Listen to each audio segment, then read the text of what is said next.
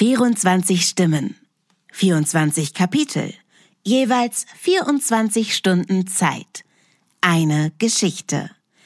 Die Hörregion Hannover präsentiert den Audio Adventskalender. Marthas hörlich verrückte Reise. Eine Fortsetzungsgeschichte der besonderen Art entwickeln 24 AutorInnen, Singer, SongwriterInnen, Poetry SlammerInnen und viele andere Kreative aus der Region Hannover. Für uns alle. Die Herausforderung? Alle Kreativen haben jeweils nur 24 Stunden Zeit, die Geschichte der VorgängerInnen weiterzuerzählen. Zudem müssen sie ein vorgegebenes Wort in ihr Kapitel einbauen. Vom Nebelhorn bis zum Affengebrüll ist alles drin. Mein Name ist Denise Mbay und ich bin Schauspielerin und Sängerin und ja, darf mitgehen auf diese außergewöhnliche Hörreise mit offenem Ende. Vielleicht kennen Sie mich ja schon aus dem Hörregions-Podcast Der erste Sinn. Ja, aber nun geht's endlich los mit Folge 1. Das Regentrommeln von Juan Escuse. Wir öffnen das erste Türchen. Das Telefon klingelt. Ist und Töchter, wie kann ich helfen? Martha steht im Büro, einem winzigen, vom Rest der Halle abgetrennten Raum. Draußen ist es bereits dunkel, irgendwo bellt ein müder Hund. Martha nickt und notiert sich auf einem Klemmbrett die Daten der neuen Kundin. Sie klingt merkwürdig heiser, als würde sie durch einen Ventilator sprechen. Währenddessen knallt und schallt es im Hintergrund hin und wieder.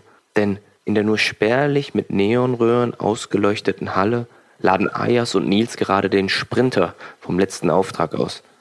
Maslum steht vor Bergen an Möbeln, Büchern, alten Instrumenten, Klamotten, Elektrozeug und sonstigem Kram. Er sortiert die neue Ladung den zahllosen Bergen zu, die sich bis ans Ende der Halle und teilweise bis an die Decke auftürmen.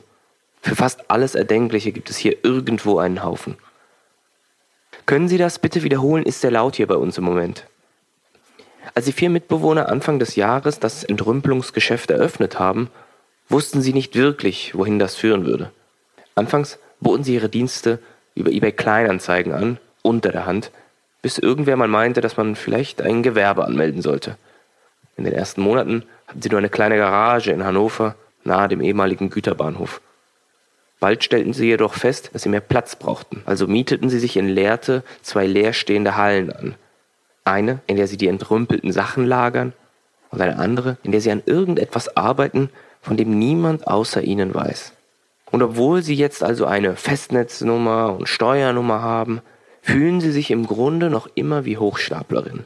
Ständig erwischen sie sich dabei, Dinge zu sagen wie, ja, die Baureihe war nie wirklich gut oder, ah, da brauchen sie schon eine Achterfräse für ohne zu wissen, was das eigentlich alles bedeutet.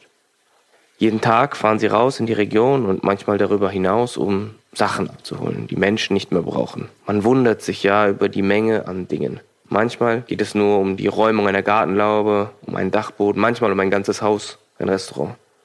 Warum sie das machen, werden sie oft gefragt. Neugierig verfolgen die Nachbarn das Treiben der jungen Menschen, ohne sich einen Reim darauf machen zu können. Denn Gewinn wirft ihr Unterfangen kaum ab. Die vier können gerade mal so ihre Kosten decken. Und so gibt es in der Nachbarschaft zahlreiche Theorien darüber, was sie mit dieser Unternehmung eigentlich bezwecken. Material sammeln, um damit ein Luftschiff zu bauen, ein surreales Schloss aus Resten errichten oder doch die größte Rube Goldberg Maschine der Welt oder vielleicht etwas ganz anderes. Martha kommt aus dem Büro.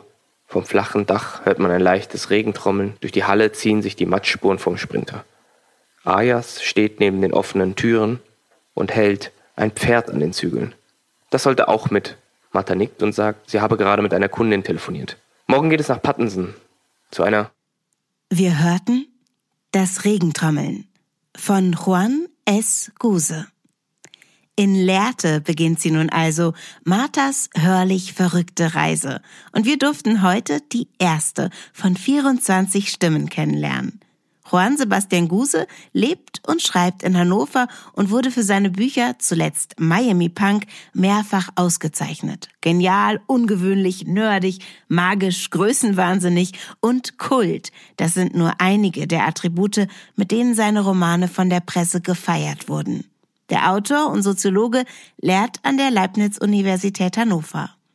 Also ich bin total gespannt, wie dieser tolle Auftakt unserer ganz besonderen Geschichte weitergeht. Und der Staffelstab oder besser die Adventskerze geht schon morgen an Kersten Flenter.